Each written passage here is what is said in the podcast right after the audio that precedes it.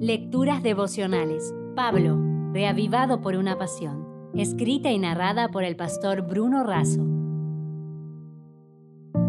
Hoy es 18 de octubre, decrépito o vigoroso.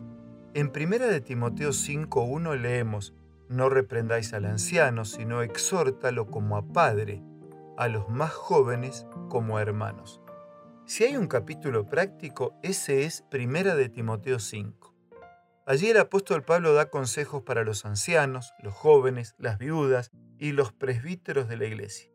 Los ancianos deben ser tratados como padres respetables, los jóvenes deben ser tratados como hermanos, las ancianas deben ser tratadas como madres, las jóvenes deben ser tratadas como hermanas, las viudas de más edad que son piadosas y no tienen hijos deben ser honradas y sostenidas.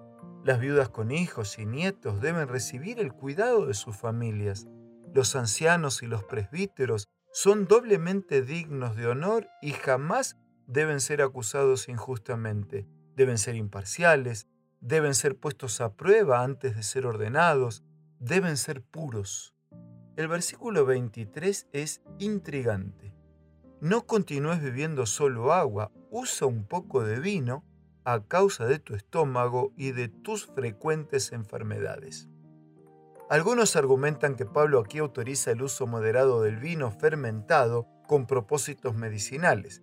Presentan el hecho de que el vino se ha utilizado con este fin por siglos.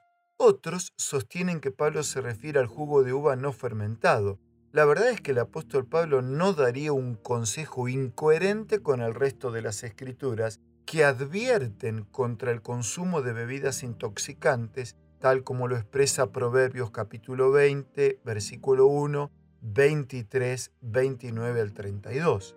Por otro lado, el mismo Pablo dice que debemos cuidar nuestro cuerpo como templo del Espíritu Santo, Primera de Corintios 3:16 y Segunda de Corintios 6:19 y que todo lo que hagamos, incluso en cuanto a comida y bebida, debe ser hecho para la gloria de Dios. Primera de Corintios 10:31.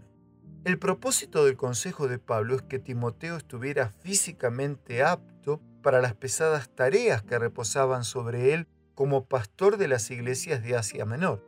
La claridad mental y la moral están estrechamente relacionadas con la aptitud física. Quien sirve a Dios necesita mantener un cuerpo sano, pues una vida con salud es una excelente propaganda para el Evangelio. Por algo Jesús dijo, no solo de pan vive el hombre, sino de toda palabra que sale de la boca de Dios. Y con esta expresión de Jesús, con un abrazo cariñoso y respetuoso de mi parte, y con una declaración de Elena de Huay, quiero cerrar la reflexión de este día. La fuerza es un talento y debe emplearse para glorificar a Dios. Nuestros cuerpos le pertenecen. Podemos servir a Dios mejor con el vigor de la salud que con la decrepitud de la enfermedad. Por lo tanto, debemos colaborar con Dios en el cuidado de nuestros cuerpos. Si desea obtener más materiales como este, ingrese a editorialaces.com.